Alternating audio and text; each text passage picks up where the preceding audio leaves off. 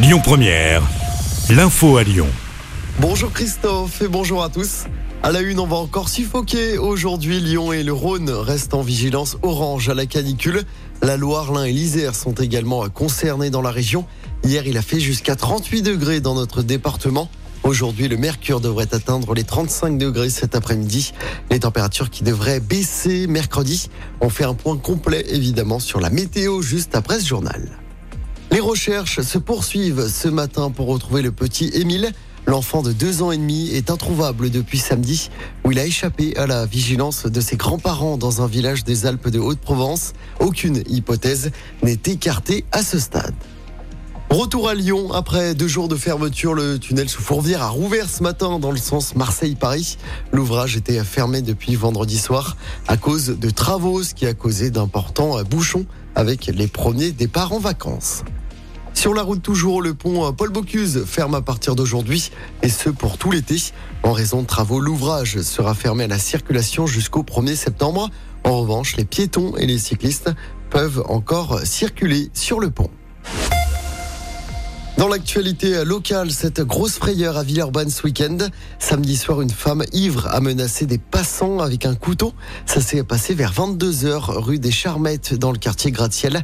La femme âgée d'une trentaine d'années a rapidement été interpellée et placée en garde à vue.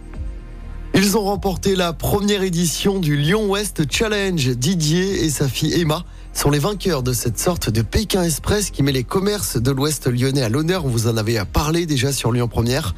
Le concours s'est déroulé dans six communes à Oulin, Tassin, Francheville, Saint-Genis-Laval, Chaponneau et Pierre-Bénite. Quatre binômes devaient en fait réussir plusieurs épreuves en un temps record dans des commerces partenaires de l'événement. Le tout sans argent ni téléphone. On écoute Emma et Didier, les grands vainqueurs de cette première édition à aucun moment on s'est dit qu'est-ce qu'il y a à gagner? C'est le genre d'épreuve où on aurait, euh, si on avait le budget, on aurait payé pour faire ce genre d'animation ou de comme un voyage, un voyage organisé où on doit, devrait faire ce genre d'épreuve. Peu importe les caméras, c'est surtout de le vivre à deux et que ce soit organisé. Il y a un travail de titan derrière. Quand on voit le résultat, le, tournage, bah, c'est hyper fluide. Puis ils font des focus sur les moments les plus forts et c'est ça qui est génial. Puis on avait tous nos proches qui nous suivaient un peu euh, derrière, mais ceux qui sont pas du tout de la région. Euh, moi j'ai des amis qui étaient sur Paris et qui ont quand même suivi l'aventure. Au-delà de cette richesse pour nous de découvrir euh, le commerce local, pour les autres c'était aussi suivre notre aventure. À chaque fin d'épisode, on recevait des messages en nous demandant quand est-ce que le prochain épisode arrivait. Donc ça, c'était vraiment chouette de, vivre tout ça ensemble. Et vous pouvez voir ou revoir les trois épisodes de ce Lyon West Challenge sur la page YouTube de l'événement. En sport, c'est le premier jour de repos aujourd'hui pour les coureurs du Tour de France. Hier, le Canadien Michael Woods a remporté l'étape qui arrivait au Puy-de-Dôme. Le Danois Vingegaard conserve son maillot jaune mais perd du temps sur Pogacar. Le Slovène n'est qu'à 17 secondes au classement général. Demain, l'étape partira de Vulcania pour rejoindre Issoire dans le Puy-de-Dôme.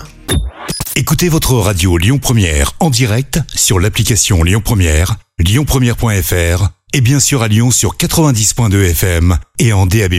Lyon Première